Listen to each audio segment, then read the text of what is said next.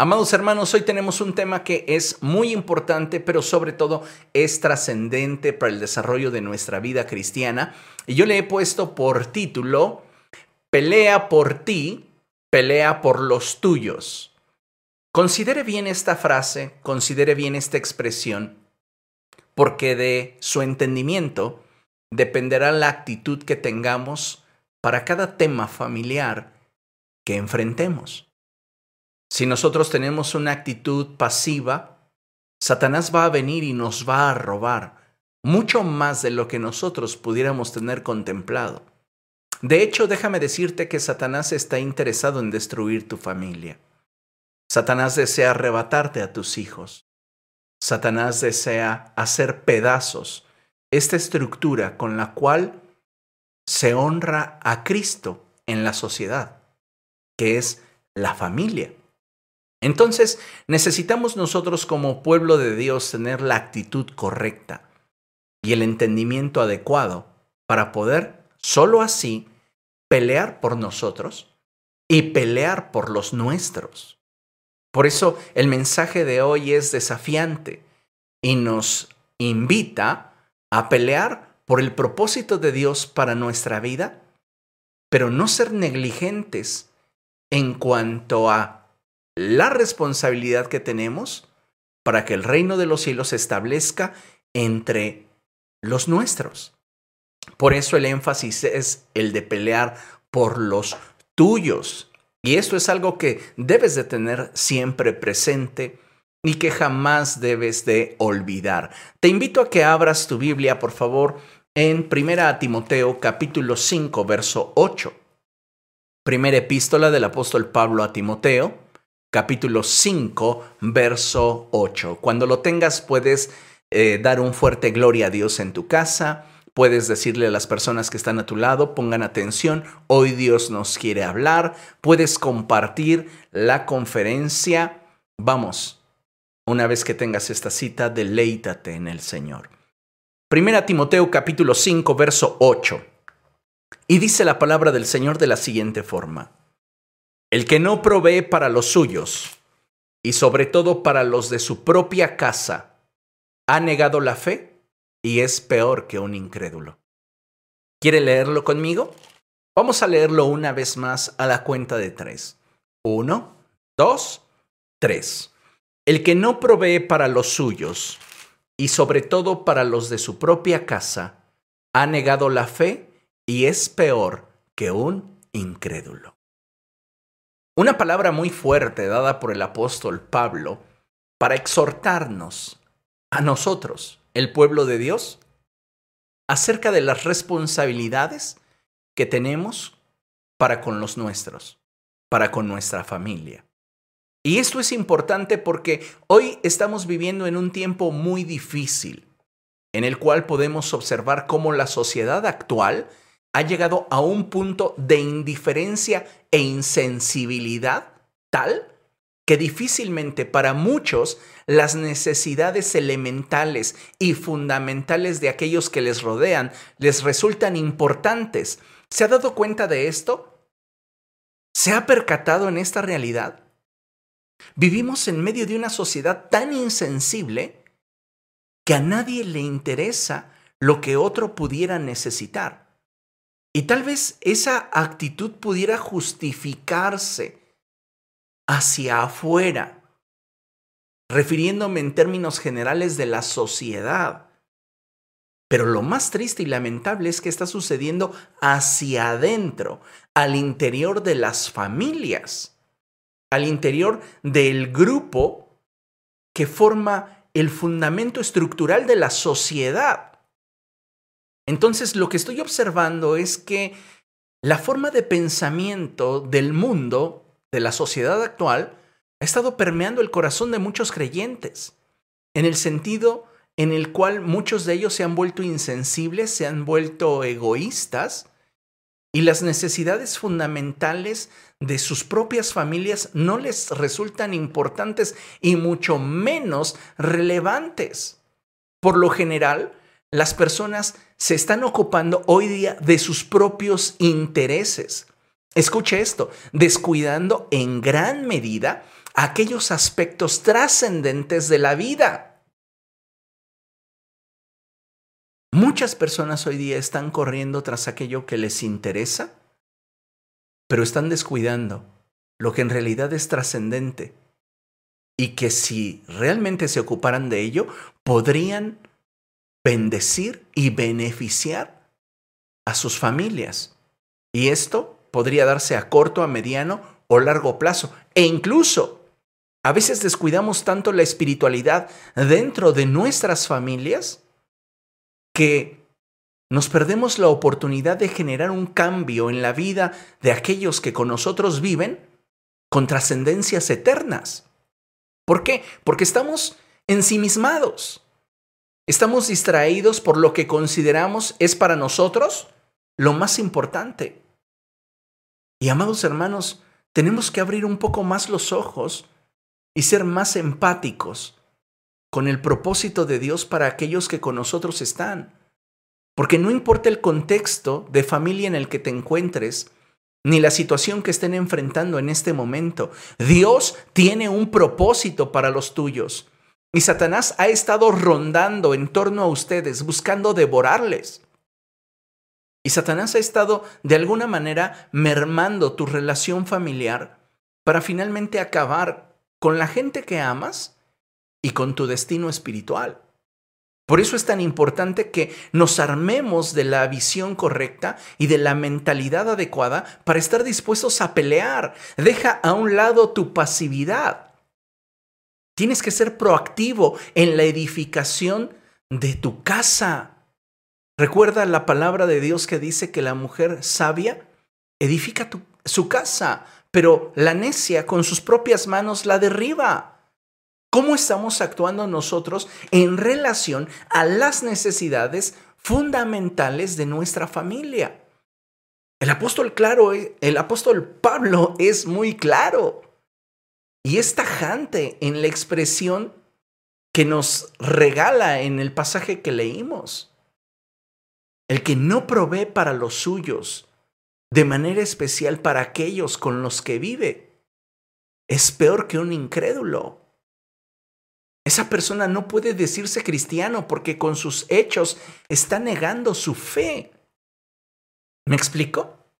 Cada día como sociedad, amados hermanos, somos más egoístas, tratamos de evitar situaciones que pudieran en algún momento generar fricciones. ¿Cuántos de ustedes no están animando a sus seres queridos para que tengan un encuentro con Cristo porque quieren evitarse problemas? Siendo honestos, ¿cuántos de nosotros le damos la vuelta a hablar de Jesús abiertamente con determinadas personas que amamos porque no queremos entrar en conflicto? ¿Y sabes una cosa? El problema es que al evitar la fricción, evitamos la bendición. ¿Por qué? Porque lamentablemente hoy día existe una enorme ausencia de autoridad mayormente al interior de las familias. Y en estos casos, tal y como lo expresa el pasaje, sucede. Nosotros dejamos de procurar a nuestras familias, de cuidarlas y proveerles de lo fundamental para su estabilidad. No solo en el sentido financiero, no solo en el sentido de proveer lo que materialmente les hace falta. Amados hermanos, tenemos que abrir los ojos y darnos cuenta que nuestra labor de proveedores al interior de nuestras familias, sin importar el nivel jerárquico que ocupemos dentro de esta estructura, nos implica una responsabilidad, primeramente ante Dios y después hacia el grupo. Va a ser terrible cuando en el día postrero, cuando todos estemos en nuestro destino final, tengamos tristeza y dolor de saber que familiares que amamos no están con nosotros porque no tuvimos el valor para hablarles la verdad. Y todo porque queríamos preservar la paz. Una paz que a veces es fingida y que en realidad no tiene fortaleza. Hoy necesitamos entender que si queremos a nuestra familia dentro del propósito de Dios, vamos a tener que armarnos de una mentalidad diferente que nos permita ser más agresivos con el diablo y más contundentes y sabios en la aplicación de los principios de la palabra de Dios para poder llegar a la gente que amamos. Necesitamos entender esta verdad. Hoy, más que nunca, debemos de procurar que las personas que con nosotros se desenvuelven, aquellas personas que con nosotros tienen esa relación inmediata, conozcan a Cristo, tengan un encuentro con Cristo.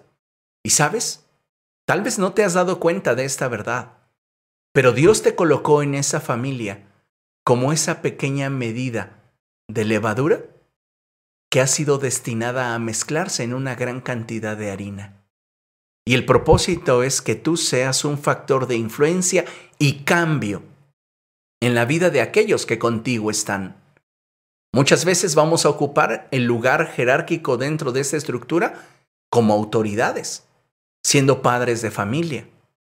Pero en otras ocasiones no vamos a ocupar ese lugar de autoridad y sin embargo no por ello dejamos de tener responsabilidad. Porque a veces los únicos que se han convertido a Cristo son los hijos. Entonces ellos también tienen una responsabilidad para hacer luz en medio de sus hogares, en medio de sus familias. Lamentablemente, la provisión muchas veces la limitamos al techo, como ya mencioné, a esas necesidades materiales fundamentales.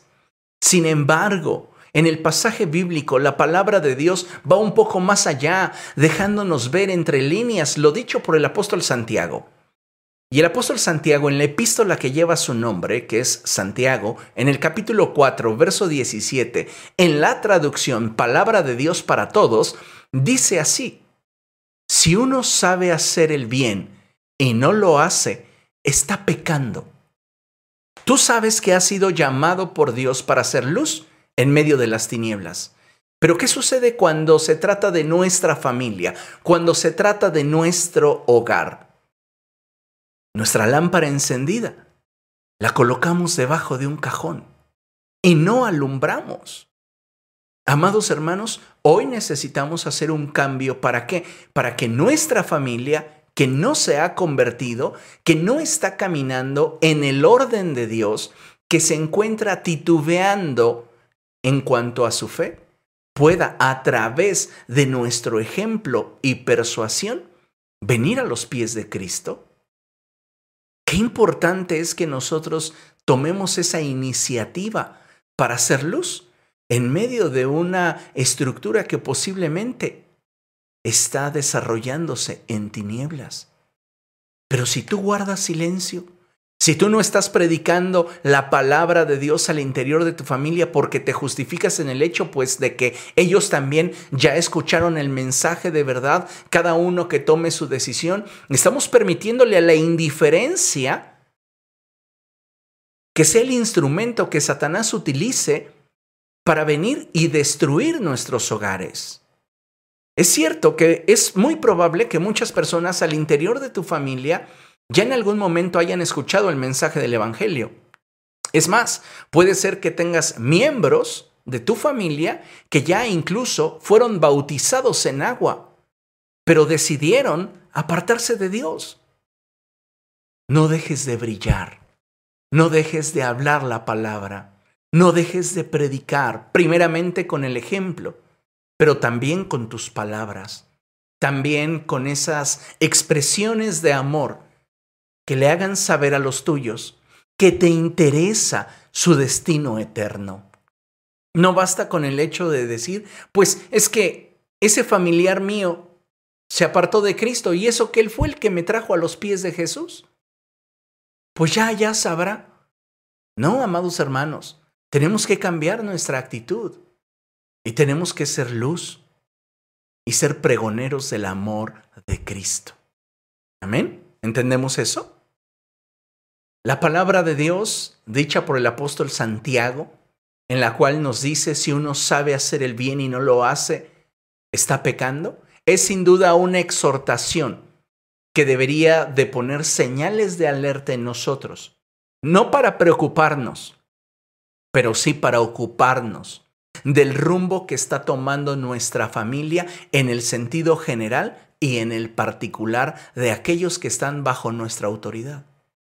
Padre de familia, te pregunto, ¿tú cómo evalúas la vida espiritual de tus hijos? Ay, pastor, es que yo estoy esperando a que sea Dios quien de repente descienda sobre ellos y haga que les caiga el 20. ¿En serio? ¿Estás dejando en esa forma de pensamiento el destino y la eternidad de tu familia? Porque sabes una cosa y lo vamos a ver más adelante. Dios ya te concedió la salvación de tu familia. Pero si tu familia no está respondiendo al mensaje del Evangelio, es porque tú no estás brillando como deberías. No estás cumpliendo con tu responsabilidad. Porque déjenme decirles esto, la palabra de Dios no ha perdido efectividad. Y Jesucristo es el mismo ayer, hoy y siempre. ¿Por qué entonces muchas veces nuestro cónyuge, nuestros hijos, no están respondiendo a la palabra de Dios? Porque nosotros no estamos reflejando la gloria de Dios. Así de simple.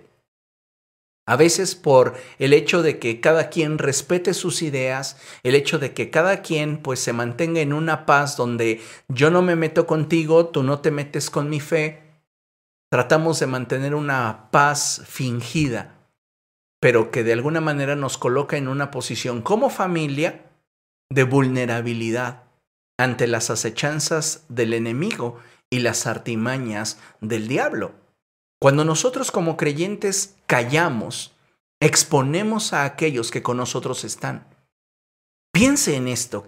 ¿En algún momento usted ha experimentado algún temblor? ¿Qué hace cuando usted se percata de que está temblando? Se calla y dice, pues los demás también deberían de sentirlo, yo me voy a salir. ¿Actúa de esa manera?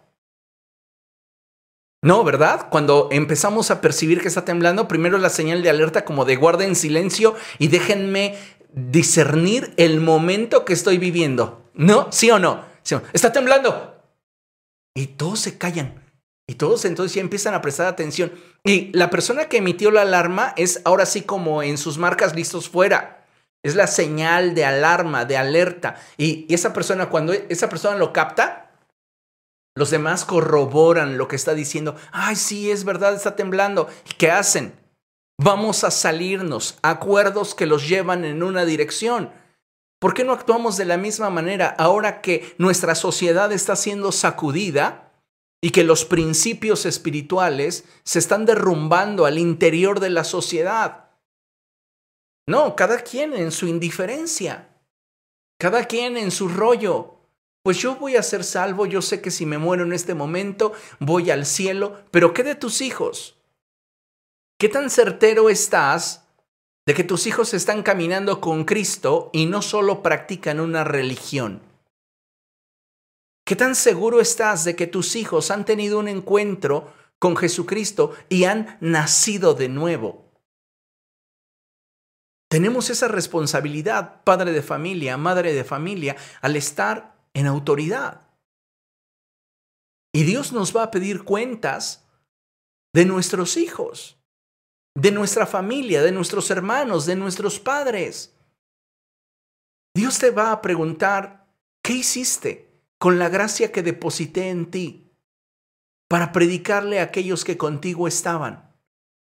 Para tus padres, para tus hermanos. Ay Dios, yo una vez lo llevé a la iglesia y me dijo que no le gustó, así que ya no le volví a predicar y yo no le toqué ya el tema, pues ya sabía, ¿no? Fue a la iglesia y si no le gustó, pues allá él, es su responsabilidad.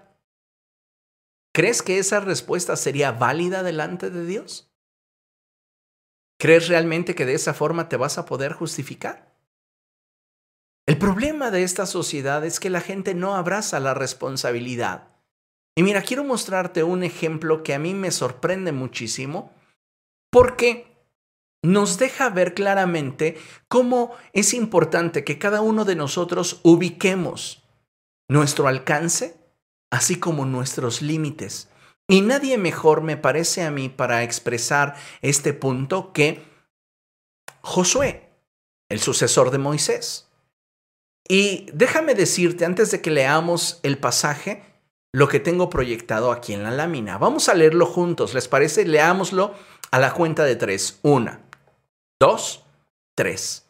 Cada persona tiene la libertad de elegir de qué, de elegir de qué forma decide vivir. Lo que debemos tener en cuenta es que de acuerdo con aquello que decidamos, tanto nosotros como nuestra familia lo habrán de disfrutar o sufrir. De ahí la importancia que tiene el ser un facilitador para que aquellos que viven bajo nuestra autoridad puedan tener la oportunidad de acercarse a Dios. Note esto, cada persona tiene la libertad de elegir de qué forma decide vivir. Eso es cierto.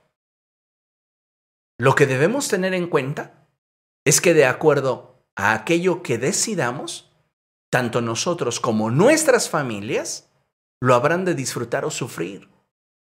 De ahí la importancia que tiene el que nosotros seamos facilitadores para que aquellos que viven bajo autoridad puedan tener la oportunidad de acercarse a Dios. Basta ya de ser insensibles al estado espiritual de aquellos que con nosotros viven. De verdad, amados hermanos, si estamos al interior de esa familia es porque Dios tiene un propósito. Ninguno de nosotros eligió la familia en la que se encuentra. Hablando en la familia nuclear donde nos unen vínculos sanguíneos.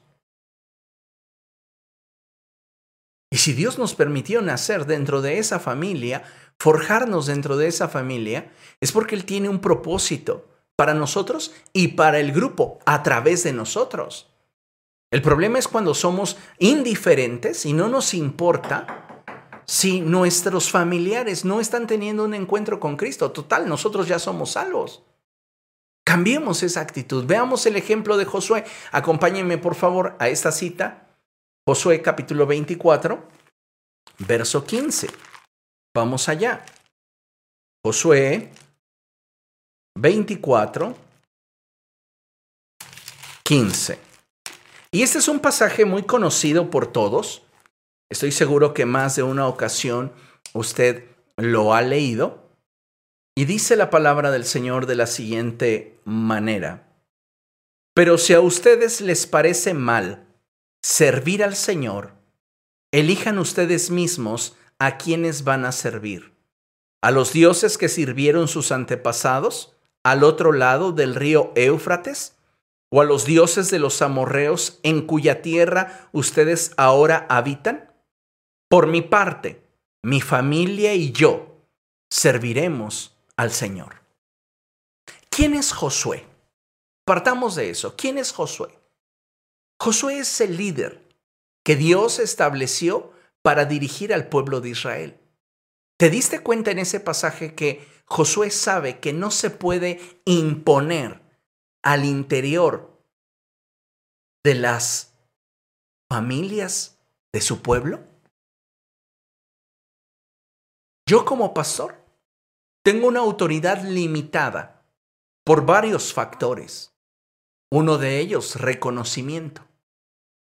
Cuando no hay reconocimiento por parte de alguna persona respecto de la autoridad que represento, no puede haber transferencia. Así que puedo darte mi mejor consejo pero a lo más tendrá en tu vida valor como una opinión más. Entonces Josué sabe esto. Y aun cuando él es el ungido del Señor, aun cuando él es el hombre que tiene autoridad para dirigir a Israel, él los responsabiliza a los patriarcas, a los líderes, a los padres de familia, de a quién habrán de servir ellos y sus hijos. Y él dice, yo no puedo meterme en la vida de ustedes, en la intimidad de su familia, para obligarlos a buscar a Dios, menos en este tiempo de pandemia. Yo no puedo meterme a tu casa para obligarte a que busques a Dios, pero déjame decirte algo, y es que en cuanto a mí, en mi casa, mi familia, vamos a servir al Señor. Josué hace un pacto con su familia de ser un proveedor de fe, un proveedor de ejemplo, un proveedor que tenga la estabilidad y la congruencia que inspire a los suyos a buscar de Dios. Muchos de nosotros no estamos teniendo esa congruencia. Y por esta razón es que muchos de nuestros hijos o familiares deciden apartarse del Señor.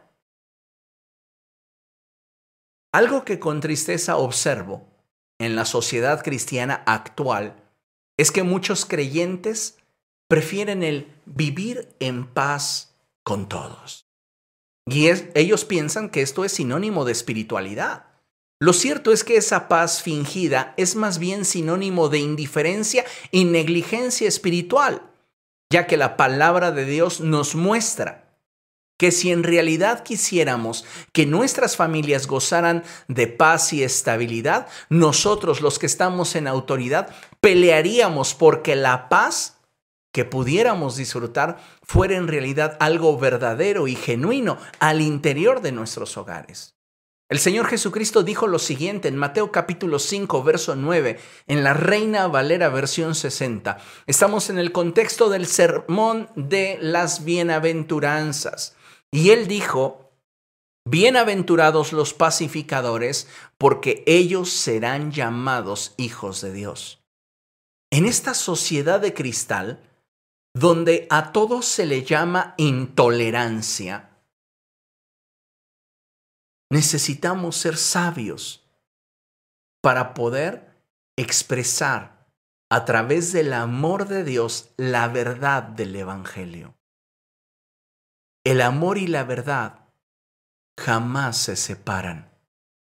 El problema es que esta sociedad quiere un falso amor que abraza la mentira y que tolera lo que terminará en su propia destrucción.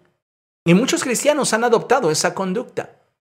No le voy a decir nada a mis hijos, no importa en los pasos en los que anden y que yo ya haya alcanzado a escuchar. Tomamos a veces esa actitud como la que tomó en su momento el sacerdote Elí. El sacerdote Elí sabía que sus hijos, Ovni y Fines, no actuaban bien, no estaban honrando a Dios con su vida. Y sabes, él estaba cruzado de brazos. Y cuando Dios habló al profeta Samuel, le reveló que castigaría la casa de Elí por causa de la negligencia de su autoridad espiritual. En contraste, vemos a Josué diciendo, yo no sé los demás, yo no sé si en su casa permitan que se toque reggaetón o cumbia, pero en mi casa voy a ser un facilitador para generar atmósferas espirituales que generen en mi familia un encuentro con Dios.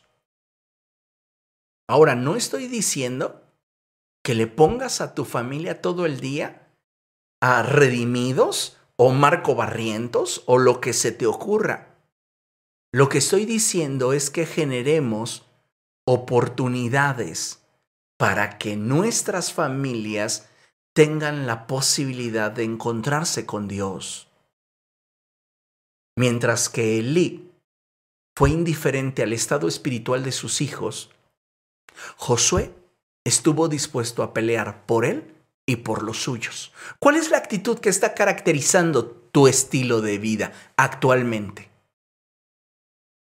¿Crees que está muy bien y que es muy sabio hablando y refiriéndome a cuando teníamos las reuniones presenciales, tú ir a la iglesia y estar ahí cantando y alabando a Dios, habiendo dejado a tus hijos en la cama, solo porque el día anterior llegaron tarde de fiesta y no se quisieron levantar. Estás actuando con negligencia. Oh, claro, ¿cuántos padres dicen, oiga hermano, ¿por qué su hijo no se congrega? Ah, pastor, vea su boleta, mire su boleta, puro 10, puro 10, pastor. ¿Y esos dieces le van a dar el acceso al cielo, hermana? Hermano. Esa mención honorífica le da acceso a manifestar en su vida el fruto del Espíritu. A veces, como padres, pareciera que queremos tapar el sol con un dedo y no nos queremos hacer responsables de la espiritualidad de aquellos que bajo nuestra autoridad están. Y como Elí, somos negligentes. Porque preferimos guardar la paz, pues si me está respondiendo en la escuela, pues yo veo que no es un mal muchacho, pues llega a tiempo. Sí, a veces me llega pues con aroma a cigarro, eh, a veces me ha llegado pues como que tambaleándose, pero pues es un buen muchacho en términos generales. Digo, pues ya sabes, los amigos, a veces las presiones, y empiezas a justificar la forma en la cual Satanás te lo está arrebatando, la forma en la cual el mundo está destruyendo tu casa. Y nos falta autoridad. Yo como pastor no puedo ir más allá de la autoridad que tengo en Cristo. Y todos ustedes lo saben, soy muy respetuoso en cuanto a las áreas de autoridad que ustedes como padres de familia tienen. Así que los únicos responsables somos aquellos que estamos en autoridad. Josué lo sabía y Josué dice, yo no sé cómo ustedes van a permitir que se desenvuelvan sus familias, pero yo voy a pelear por mí por mi casa para que jamás nos apartemos del Señor. Y voy a ser un facilitador para que mi familia conozca al Dios que me ha permitido llegar hasta este lugar. Tremendo, ¿no?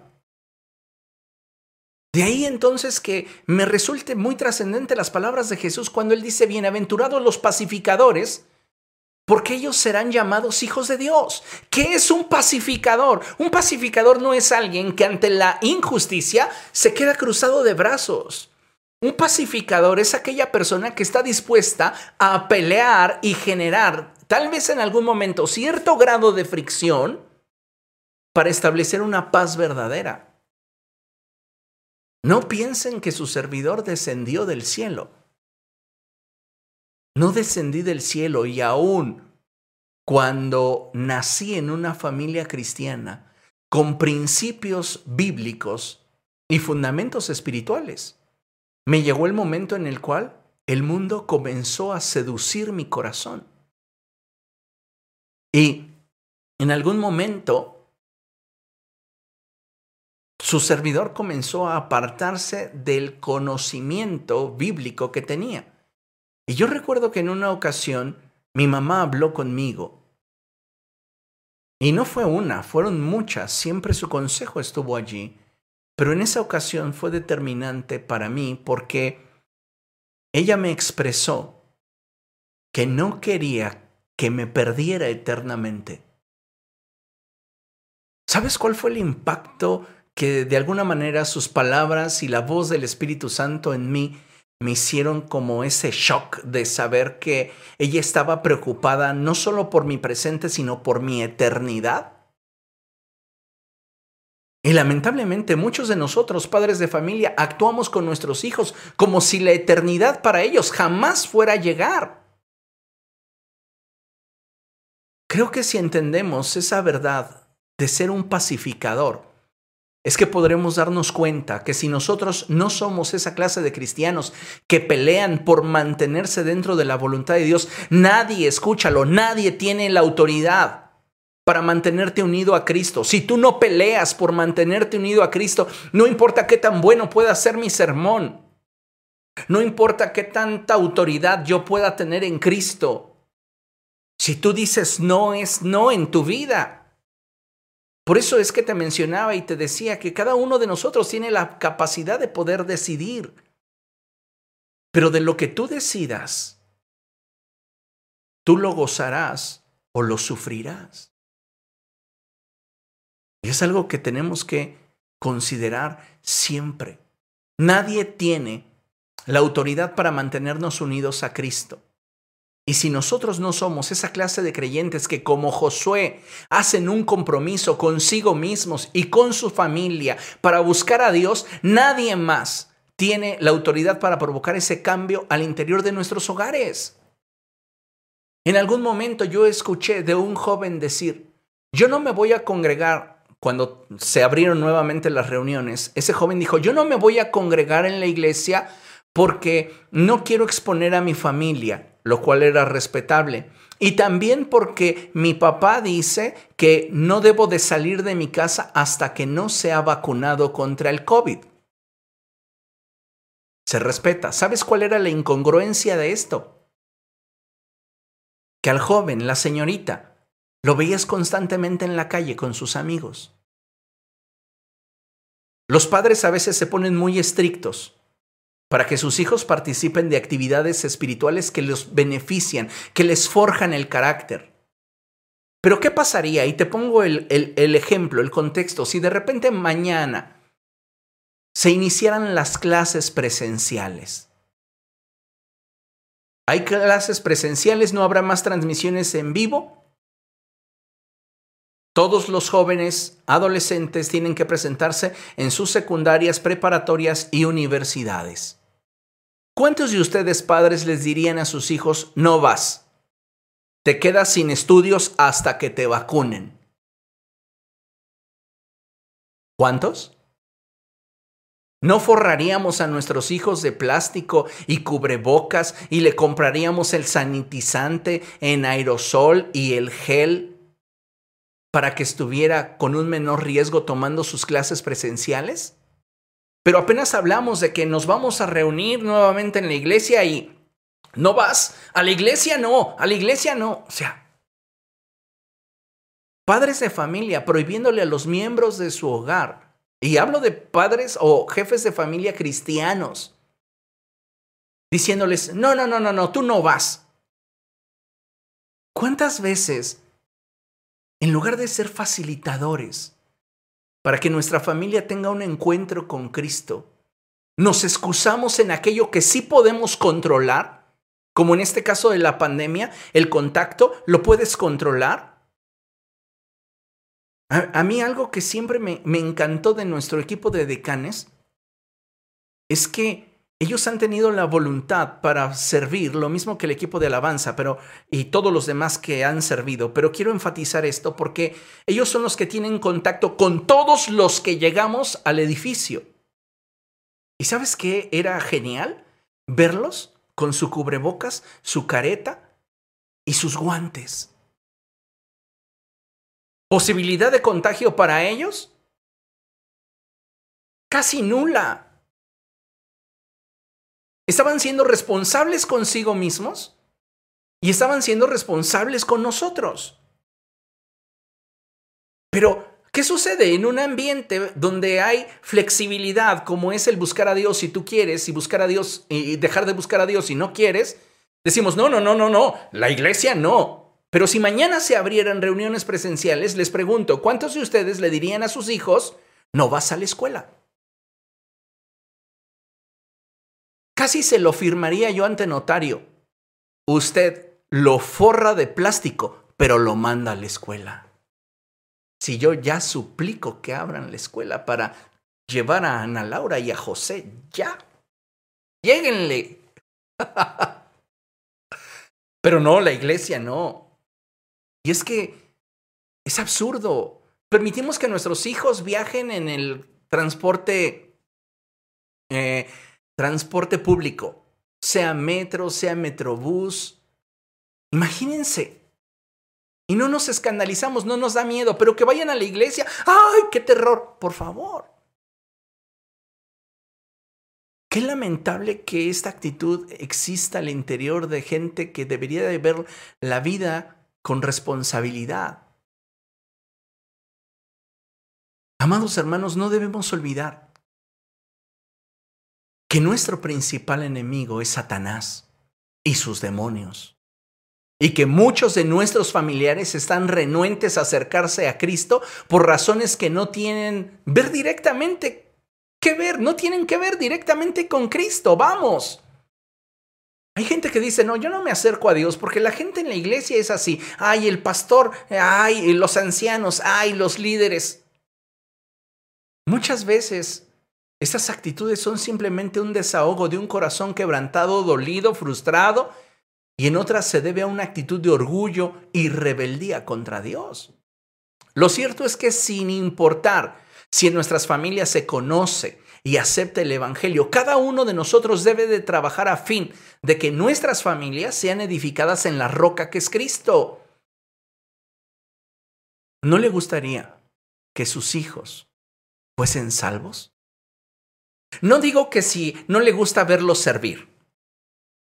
Eso está bien, pero es parte de. Porque John Wesley, uno de los más grandes predicadores que han existido, ganaba miles de personas y no era salvo, no tenía convicción de salvación. Así que hoy no es de extrañar que puede ser que nuestros hijos sirven porque sus amigos están en el ministerio en el que se desenvuelven pero no necesariamente tienen una vida de intimidad con Dios. No necesariamente esto me garantiza que Cristo es el Señor de sus vidas. Si nuestros hijos han crecido dentro de un ambiente espiritual, te aseguro que saben orar, conocen el lenguaje espiritual, pero realmente ya nacieron de nuevo. Nosotros tenemos que ser esos facilitadores para que a través de nuestro ejemplo, a través de nuestra autoridad, ellos deseen más de Dios.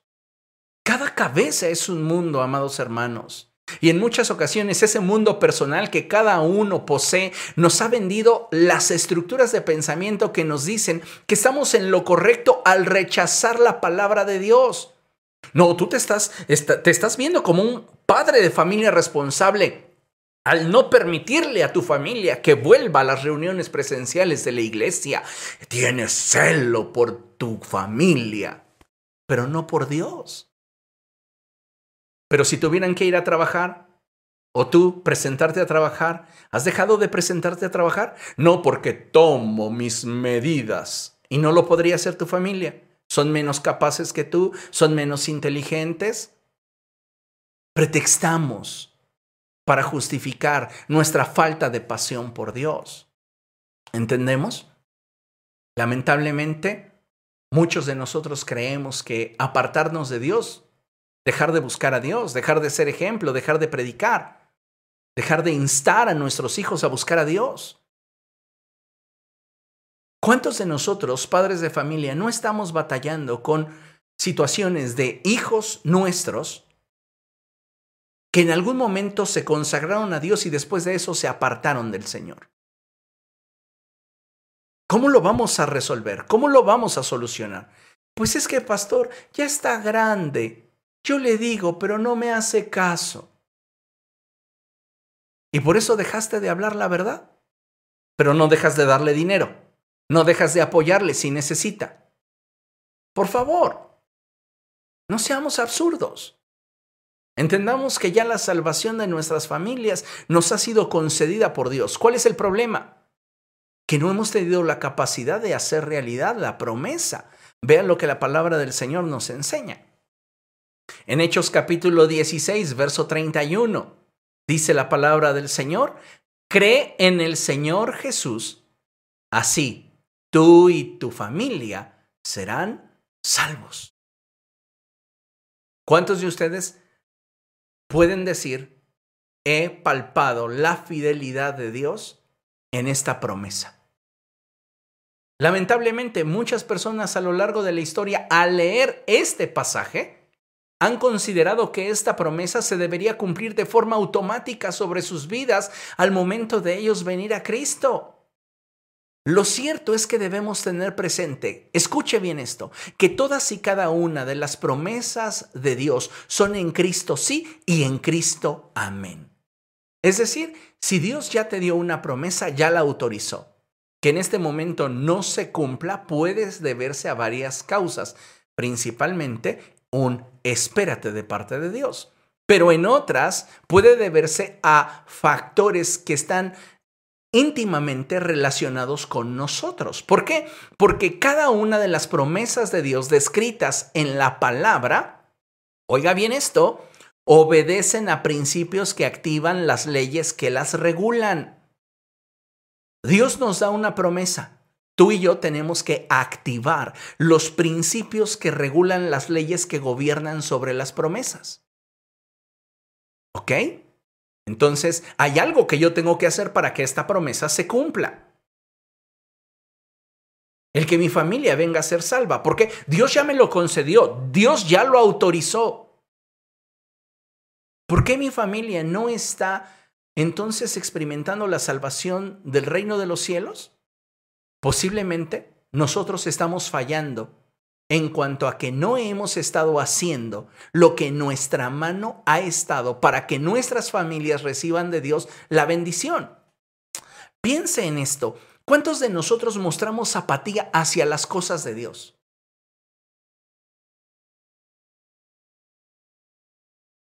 ¿Cuántos de nosotros, lejos de mostrar alegría, de mostrar expectativa hacia las cosas de Dios, hacia su servidor, más adelante hablaré un poco de eso, hacia el pastor, hacia los líderes, hacia nuestros hermanos en Cristo, demostramos hastío, cansancio. Lo ve la gente que con nosotros está. Y ellos comienzan a tomar esa misma actitud. No me extraña que en familias donde los padres critican al pastor, los hijos aborrezcan al pastor. No es de extrañar.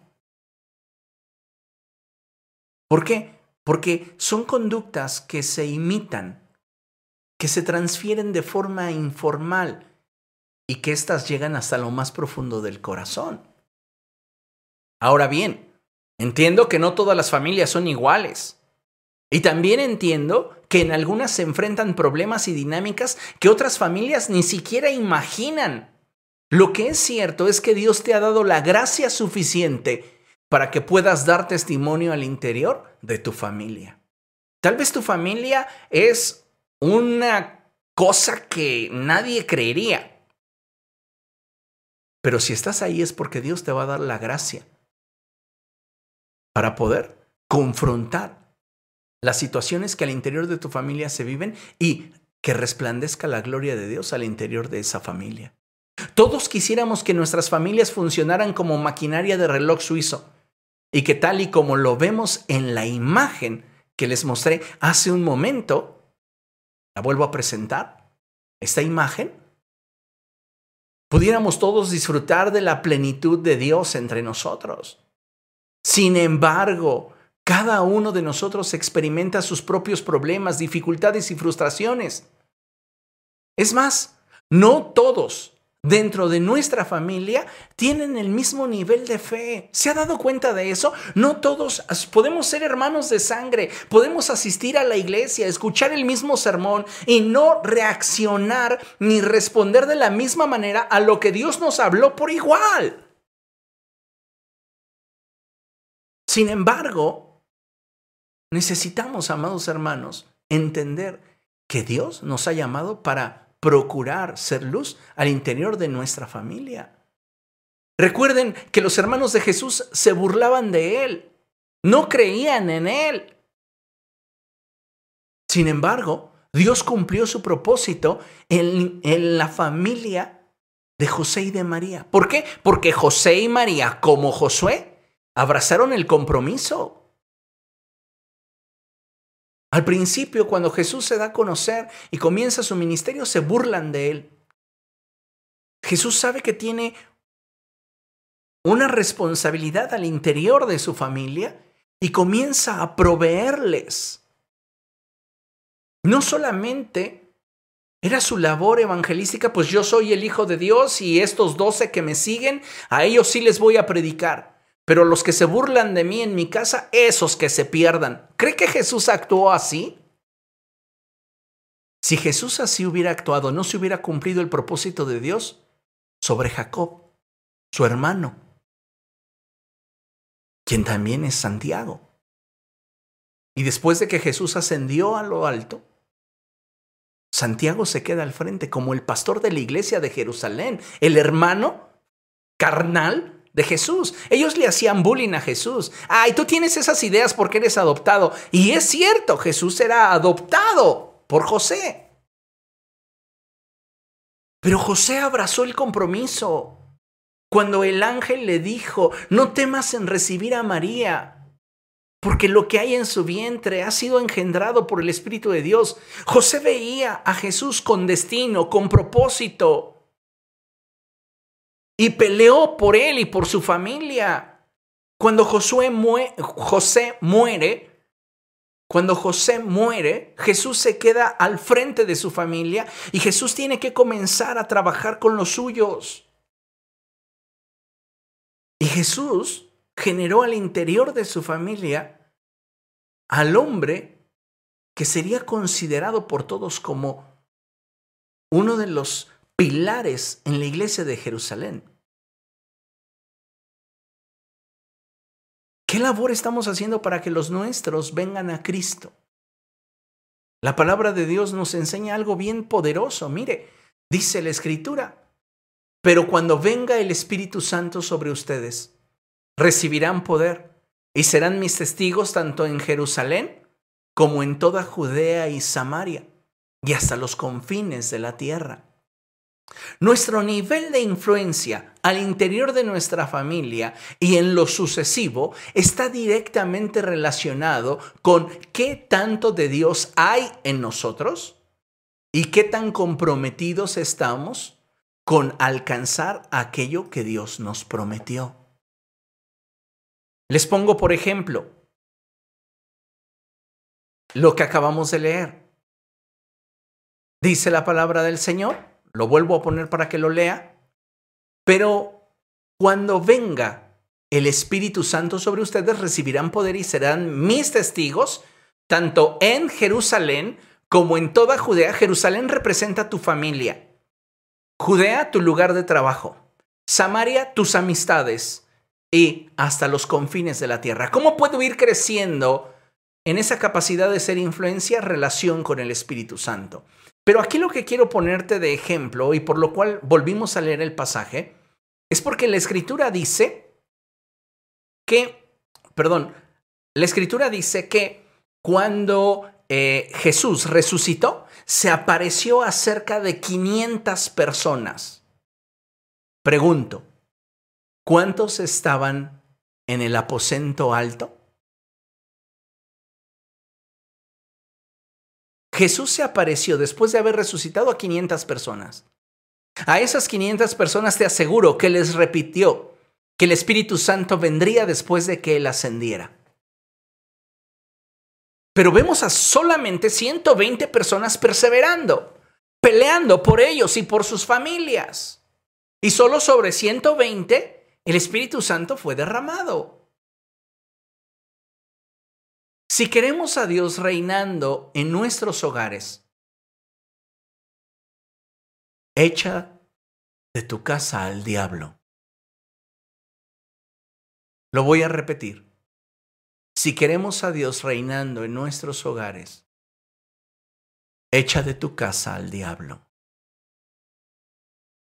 Cuando expreso que debemos de luchar por nosotros mismos y por nuestras familias, no me refiero a no tener una me refiero a no tener una actitud indiferente hacia el destino de aquellos que nosotros amamos. Estoy seguro que a ninguno de nosotros nos gustaría perder un ser querido, y menos sabiendo que murió lejos de Dios. Por ello es que como cristianos debemos de buscar las oportunidades para resplandecer y llevar a nuestra familia a los pies de Cristo, ahora, en vida. En la historia de Lázaro y el rico, muere el rico ¿Y qué quiere hacer el rico una vez que está en el infierno? Le pide a Abraham que mande a Lázaro de entre los muertos para que convenza a sus hermanos y ellos no vayan al lugar donde él está siendo atormentado. no pretendas ni quieras que tu familia venga a los pies de Cristo por un medio que no es a través de la influencia que tú puedes provocar estando vivo y teniendo la posibilidad de, como Josué, decidir, yo y mi casa vamos a servir al Señor. Ahora, es importante que entendamos lo siguiente. El reino no se impone, se establece. En algunas familias, durante mucho tiempo se implementó el que la vida espiritual de sus integrantes debía ser impuesta como una costumbre que todo miembro de dicha estructura debía acatar, por la buena o por la mala. Tú eres cristiano, tú eres católico, tú eres de la religión que quieras, por la buena o por la mala. ¿A cuántos de ustedes no les impusieron la religión? Yo no sé, decían eh, tal vez sus abuelos o sus padres, pero a mí no me faltas a misa. Y te voy a llevar a una punta de cintarazos, pero vas a misa. ¿Qué fue lo que sucedió? Eso generó convicciones, pero equivocadas. Fíjese, dice, en algunas familias durante mucho tiempo se implementó el que la vida espiritual de sus integrantes debía ser impuesta como una costumbre que todo miembro de dicha estructura debía acatar. Es posible que durante ese periodo de imposición algunos miembros fueran persuadidos a participar de la fe.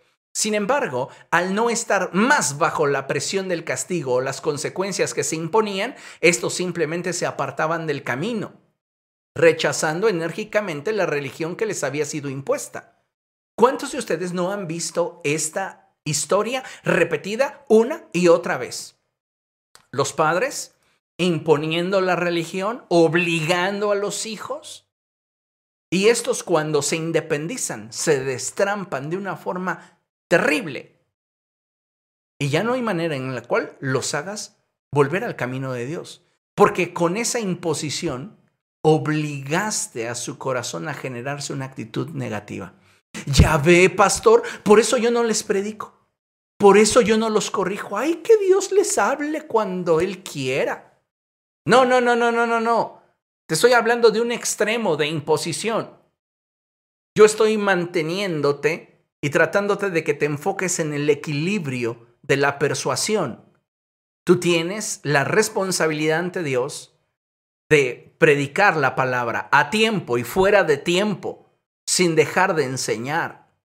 No te salgas por la tangente. Ay, es que no quiero que mis hijos terminen odiando el Evangelio. Ya lo odian. Si no lo viven, lo odian. Recuerda lo que dijo Jesús. El que no es conmigo, contra mí es. Así de simple. Tal vez tus hijos llegan en el horario que tú les estableces, pero bien contaminados. Ellos necesitan un encuentro con Cristo. Y tú tienes la responsabilidad, padre de familia, de provocarlo. Tal vez tú eres el único cristiano en tu casa y eres joven y dices, ¿cómo lo hago si no tengo la autoridad?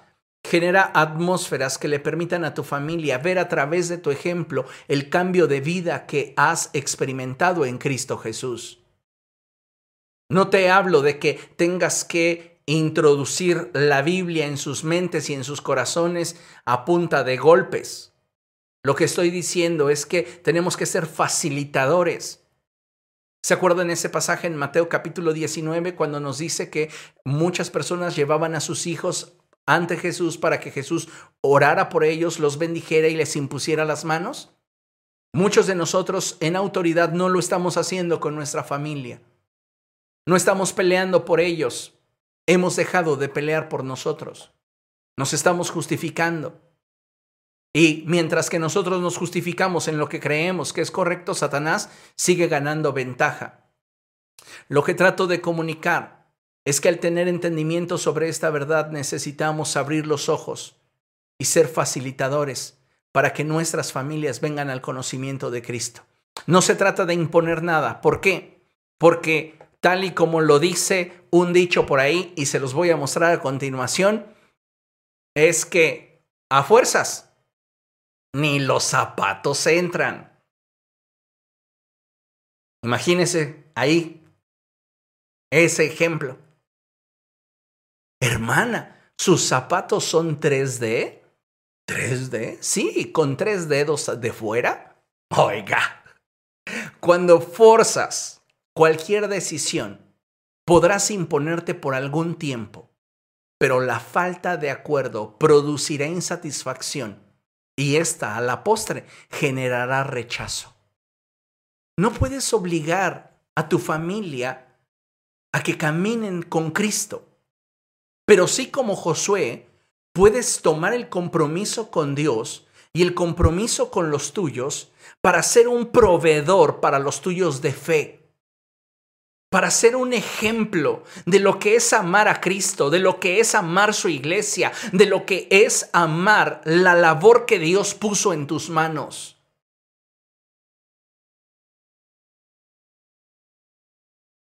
En algún momento, mi hija Ana se ha acercado a mí y me ha dicho, oye papá, ¿no te aburre orar? Te veo ahí orando mucho tiempo, ¿no te cansas de orar? Mi respuesta siempre ha sido hija. Es lo que más disfruto. Orar es mi más grande deleite. Y tú debes saber que si quieres un día tener una relación real con Dios, la oración será fundamental para que puedas conectarte con el cielo. Imagínese eso en contraste con otra respuesta que, si yo no estuviera conectado con Cristo, le diría, ay sí, hija, es bien pesado orar, pero lo tengo que hacer. ¿Cómo me molesta orar? Ni modo, tengo que hacerlo. ¿Cuál de las dos actitudes cree usted que sería la adecuada para marcar el corazón de mi hija? Supongo que aquella en la cual ella me ve disfrutar de mi relación con Dios y mi servicio a usted. ¿Cómo, cómo lo ve su familia, su servicio? Los días que le toca servir son días de estrés, días de pleitos, días de gritos, porque le toca servir. No estamos siendo luz y por esta razón es que estamos de alguna manera fallando en la forma en la cual deberíamos de presentarle el Evangelio a nuestra familia. Acompáñeme por favor a ver esta cita, que es bien importante que la leamos. Lucas capítulo 14, versos del 16 al 23. Vamos allá. Lucas capítulo 14 versos del 16 al 23. Sé que he estado prolongándome un poco en las predicaciones más que cuando estoy en presencial, pero vamos, usted ya no tiene que trasladarse a ningún lado. Y en el momento en el cual usted se canse, pues simplemente apaga su celular y listo, o su televisión. Así que no se preocupe por mí. Yo estoy aquí cómodo, estoy disfrutando lo que hago, hablarle el mensaje del Evangelio. Eh, vamos, acuérdese que en algún momento me llamaron el ángel del Apocalipsis. Y no porque descendiera del cielo, sino porque era portavoz del Evangelio eterno. Yo puedo predicar por muchas horas. Así que si usted ya se cansó, siéntase en la libertad de dejar de pelear por usted. Pero si está, como yo, entrado en la palabra de Dios, abróchese los cinturones, que esto se va a poner entonces, dice la palabra del Señor, vamos a Lucas capítulo 14, versos del 16 al 23. Ay, pastor, usted no guarda las reglas homiléticas. No, no me importan. Vamos, Lucas capítulo 14, versos del 16 al 23. Lucas capítulo 14. Dice así, Jesús le contestó, Cierto hombre preparó un gran banquete e invitó a muchas personas. A la hora del banquete mandó a su siervo a decirle a los invitados, vengan, porque ya está todo listo. Pero todos sin excepción comenzaron a disculparse. El primero le dijo, acabo de comprar un terreno y tengo que ir a verlo. Te ruego que me disculpes. Otro adujo, acabo de comprar cinco yuntas de bueyes y voy a probarlas. Te ruego que me disculpes. Otro alegó, acabo de casarme y por eso no puedo ir. El siervo regresó y le informó esto a su señor. Entonces el dueño de la casa se enojó y le mandó a su siervo lo siguiente. Sal de prisa por las plazas y los callejones del pueblo y trae acá a los pobres, a los inválidos, a los cojos y a los ciegos. Señor, le dijo de nuevo el siervo, ya hice lo que usted me mandó, pero todavía hay lugar. Entonces el Señor le respondió, ve por los caminos y las veredas y, lea conmigo, oblígalos a entrar para que se llene mi casa. Les digo que ninguno de aquellos invitados disfrutará de mi banquete. Tremenda palabra.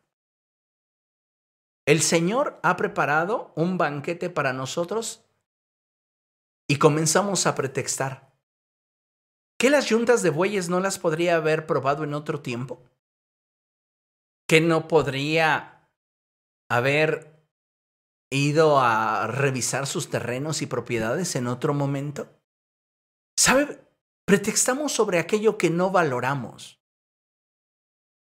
Y ese es el punto. No valoramos el estar reunidos como iglesia, no valoramos el llevar a nuestras familias a un nivel de mayor intimidad con Cristo, no valoramos el que si nosotros nos armamos de valor para hablar con nuestro cónyuge o con nuestros hijos sobre su eternidad, esto pudiera traer un resultado que los beneficie eternamente.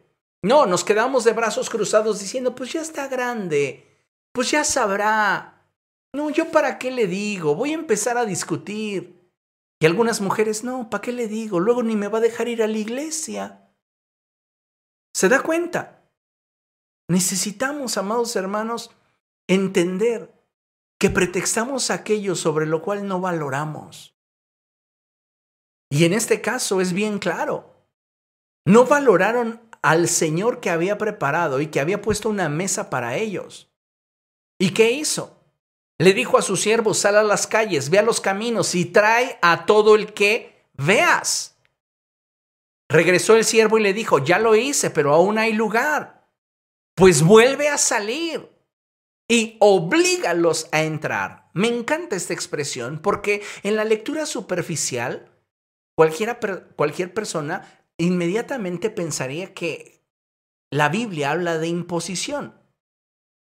De hecho, un gran ah, hombre que se consideró en algún momento padre de la, padre de la iglesia, eh, San Agustín, él expresaba que ahí la Biblia daba autorización para imponer a través de la fuerza militar, la fuerza armada, la religión. Y no, no es lo que la Biblia está enseñando. Lo que la Biblia está enseñando cuando aplica la expresión obligar es utiliza toda tu fuerza para persuadir, para convencer, para interrumpir el avance hacia la destrucción que están teniendo tus familiares a fin de que a través de esa participación de tu vida en su vida, ellos puedan venir a sentarse a la mesa del rey y disfrutar de todo lo que Dios tiene para ellos. Por eso utilicé este pasaje, para darte claridad del texto y mostrarte que las cosas del Evangelio no son a la fuerza, porque si lo haces a la fuerza el día de mañana como esos tres dedos, se te van a salir. La Biblia dice, instruye al niño en su camino y aun cuando fuese viejo no se apartará de él. Persuade al niño, persuade a tus jóvenes, persuade a tus adolescentes de que la vida en Cristo es una vida que vale la pena vivirse. Que tú como padre de familia eres el primero que como Josué dices, yo serviré al Señor. Pero si tus hijos ven indiferencia, que a duras penas dejas a tu esposa ir a la iglesia, ¿tú crees que ellos van a querer algo de Cristo? ¿Tú crees que ellos van a querer algo del Señor? Estamos fallando en cuanto a nuestro liderazgo. Estamos siendo precarios en el ejercicio de nuestra autoridad. Qué lástima cuando muchas veces, no solamente en la asistencia a la iglesia, limitamos el que nuestras familias puedan ser bendecidas. ¿Sabe usted, dentro de los hogares cristianos, cuántas mujeres ofrendan a escondidas de su esposo? ¿Sabe usted cuántas, en cuántas familias cristianas las mujeres diezman a escondidas de su esposo? No es el esposo el diciendo, ¿sabes qué? Dios nos bendijo con esta cantidad y aparto el diezmo y aquí está el diezmo, entrégalo. No, no, no. El, hombre, el que debería ser el líder, que velara por la estabilidad espiritual de su familia y dar ejemplo, no lo está cumpliendo. Entonces la esposa ahí sabe que tiene una responsabilidad cristiana porque la Biblia se lo estableció así y el Espíritu le ha generado la convicción. Y ahí, con miedo, para que no se dé cuenta. Por causa de la fe de tu esposa, tú has sido bendecido, pero tu actitud es reprobable a los ojos de Dios, porque no estás proveyendo para los tuyos un ambiente de fe, un ambiente de certeza, un ambiente que los desafíe a buscar de Dios. Qué triste, amados hermanos, cuando nosotros como hombres, como autoridades en el hogar, no estamos proveyendo para los nuestros. Estamos negando la fe y somos peores que un incrédulo. Entonces, la pregunta aquí surgía, entonces, ¿cómo los convenzo si no es con, con palos, si no es a, punta de cinturonazo? Tal vez usted viene de una generación en la cual mm, yo no sé cuántos de ustedes les tocó experimentar que eh, sus maestros los corrigieran dándoles con el borrador, teniendo ustedes así sus, sus dedos. Y el maestro llegaba y ¡paz! No, ya vivimos en una generación de cristal donde de inmediato el padre demandaría ante la Comisión Nacional de Derechos Humanos que estaba abusándose de su hijo, etcétera, etcétera. Pero mire, tal vez en algún momento la educación se permitió así en nuestro país. Tal vez hoy estamos ante una generación de cristal, pero lo que no cambia es la palabra de Dios.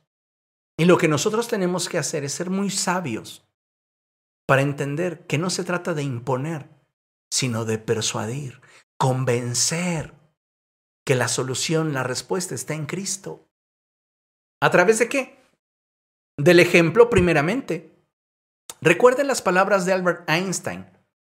Y Albert Einstein decía, el ejemplo no es solo una forma para influir sobre los demás, es la única forma. Entonces surge la pregunta, ¿cómo los convenzo? Vamos hacia allá. Dios no le llamó a convencer a nadie. Sea libre. Ay, es que yo les hablo y les hablo y les hablo y no los convenzo. Siga brillando. Busque más del Espíritu Santo. Busque más del fuego de Dios en su vida. Le está faltando unción. Le está faltando congruencia. Porque tal vez sí, usted es de esas personas que le dice a su familia, no me molesten voy a orar. Y se pone el velo y va y se encierra en la habitación, pero sale y comienza a humillar a todo cuanto puede. Pues le falta congruencia. Por eso es que sus familias ven el Evangelio como una forma en la cual la gente puede autojustificarse consigo misma para calmar su conciencia y aparentar lo que no es, cuando en realidad el Evangelio debería ser la fuente a través de la cual nosotros obtenemos la vida que de Dios procede y somos transformados. Vamos. Dios no nos llamó a convencer a nadie. Tampoco nos llamó a obligarlos a que profesen nuestra fe, pero sí nos llamó a ser sal y luz Así que debemos de buscar persuadir a aquellos que amamos para facilitar un encuentro con Dios. No todos responderán favorablemente a la primera, pero es nuestro deber perseverar a fin de que sean salvos.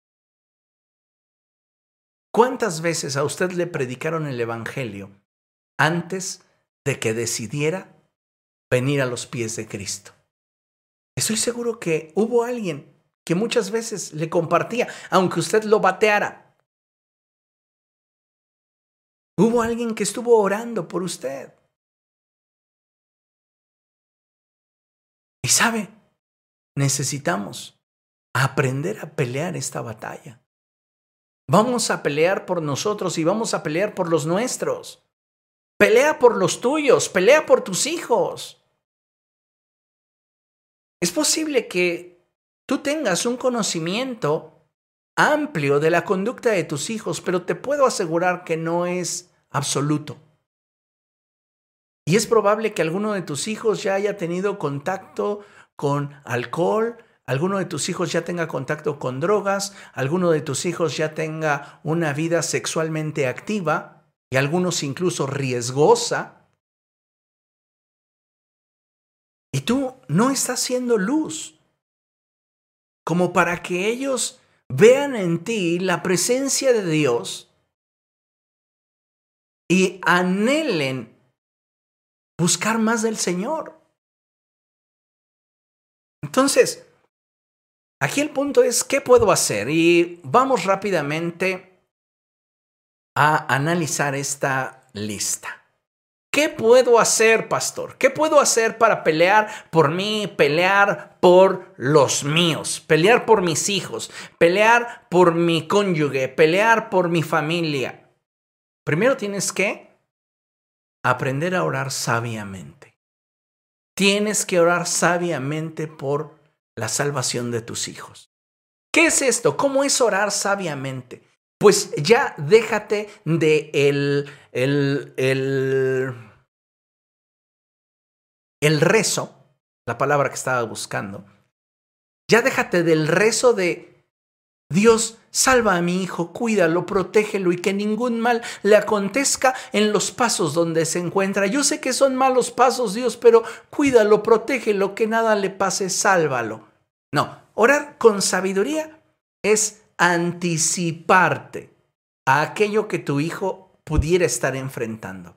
Y muchas veces vamos a tener que abrazar oraciones más radicales. Dios trata con mi hijo. Porque queremos que nuestros hijos vivan en una burbuja. Y sabes, cuando sabemos que nuestros hijos están en camino de muerte, aun cuando a ellos parezca un camino recto, nosotros tenemos que apresurarnos para que Dios intervenga. Y si solamente queremos mantener a nuestros hijos dentro de esa burbuja de protección, es probable que los perdamos. Entonces tenemos que aprender a orar con sabiduría. Y tenemos que comenzar a decirle al Señor, mira, Dios, la situación con mi hijo, con mi hija es así. He estado hablándole de ti, he estado ministrándole tu palabra, he estado aconsejándole, pero ha cerrado sus oídos para oír. Por favor te pido que trates con mi hijo, que trates con mi hija. ¿Usted se atrevería a orar porque Dios le quitara el empleo a su hija, a su hijo, donde su hijo, su hija se están perdiendo? ¡Ah! voy a orar porque Dios, porque, porque lo despidan. ¿Es lo que está diciendo, pastor? No, mejor que Dios lo proteja en una burbuja espiritual. ¿Se da cuenta? No estamos peleando sabiamente por nuestros hijos. No, no, nos aflige que nuestros hijos se encuentren amistades perversas en la preparatoria, pero les prohibimos que vayan a la iglesia. Por favor, ¿qué hacer para que mi familiar inconverso venga a los pies de Cristo? Comienza a orar con sabiduría. Preséntale a Dios las situaciones y pídele que Él obre y que si es necesario, tu familiar tenga que ser trabajado en el torno de Dios, pero que sea salvo. A veces creemos que las cosas solamente se van a arreglar pues por la buena, por la suave. Y sabe, tenemos que aprender a orar. Nuestra lucha no es contra carne ni sangre, sino contra principados y potestades. Y si queremos rescatar a nuestros hijos, tenemos que aprender a orar con sabiduría. Pedirle a Dios que los saque de un ambiente que los está contaminando. Pedirle a Dios que abra sus ojos. Pedirle a Dios que trate con ellos. Orar con sabiduría por su salvación. Dos, tienes que hacerte presente en sus vidas. En el pasaje que leímos de Lucas, dice, sal a los caminos. No dice, ve y métete a sus casas y arrástralos hasta que ellos estén aquí frente a mi mesa. No, no, no, sal a los caminos. Sal a las plazas y persuádelos para que vengan. Insiste, utiliza toda tu fuerza, toda tu inteligencia, toda tu capacidad para que vengan a mi mesa. Pero muchos padres dicen, ay no, ya ellos sabrán, ellos decidirán. Si la muerte sorprende a tus hijos, ¿estás seguro que serán salvos? Tres, anima, sostén, abraza sin dejar de hablar la verdad. Todos tenemos áreas de oportunidad. Eso es cierto. No vas a comenzar a señalar a tus hijos y a menospreciar sus vidas eh, utilizando la palabra de Dios para herirles. Mira, es que eres un vil pecador y la Biblia... No, no, no, no, no te estoy diciendo eso. Por favor, madura. Lo que te estoy diciendo es que si tú sabes que tu hijo anda en un camino de perversidad, a través de la palabra puedes guiarle animarlo, sostenerlo, abrazarlo y decirle que Dios está para él. Que deje ese estilo de vida, que deje esas amistades. ¿Cuántas veces nuestros padres que no conocen de Cristo, nuestros familiares, reciben de nosotros crítica, juicio, pero nunca un abrazo basado en la palabra de Dios? Tenemos que ser más empáticos, pero sin soltar la verdad. Y este equilibrio te va a costar horas de oración para que entonces Dios te muestre cómo amar como Él ama. Si tú estás solapando las actitudes de tus hijos, de tus hijas, corres el riesgo de que por tu negligencia se pierdan. Y fue lo que sucedió en el caso del sacerdote Elí. Sus hijos se perdieron. No están en el cielo los sacerdotes Ovni y Fines. Elí, por la gracia de Dios, te aseguro que está en la presencia de Dios. Pero sus hijos no están. ¿Te gustaría a ti llegar al cielo y que tus hijos no? Se perdieron. Yo les dije, yo les dije, a mí me veían irme a la iglesia todos los domingos y ellos no querían ir. Pues ¿qué hacía, pastor? Esto que te estoy diciendo. Tienes que brillar. Tienes que persuadirlos del amor de Dios. No usar la palabra para condenarlos, sino para darles esperanza para que se den cuenta que pueden aspirar a una vida mejor. Y tu ejemplo, obviamente, tu congruencia, obviamente, sea lo que le dé respaldo a lo que hablas. ¿Qué más debo de hacer? Si Dios te lo muestra, va a haber casos en los cuales Dios te mueva a ayunar por Es probable que alguno de tus hijos esté atrapado en una prisión espiritual de drogas, de sexo, de situaciones diversas en su vida, depresión. ¿Cuántos de ustedes ni siquiera saben que sus hijos están deprimidos, que se lastiman, que se hieren? ¿Por qué? Porque están ausentes ustedes en sus cosas. ¿Y sus hijos? Tomando sus decisiones. Va a haber momentos en los cuales Dios te, te muestre la, la situación que está pasando tu hijo y Dios te mueva a ayudar.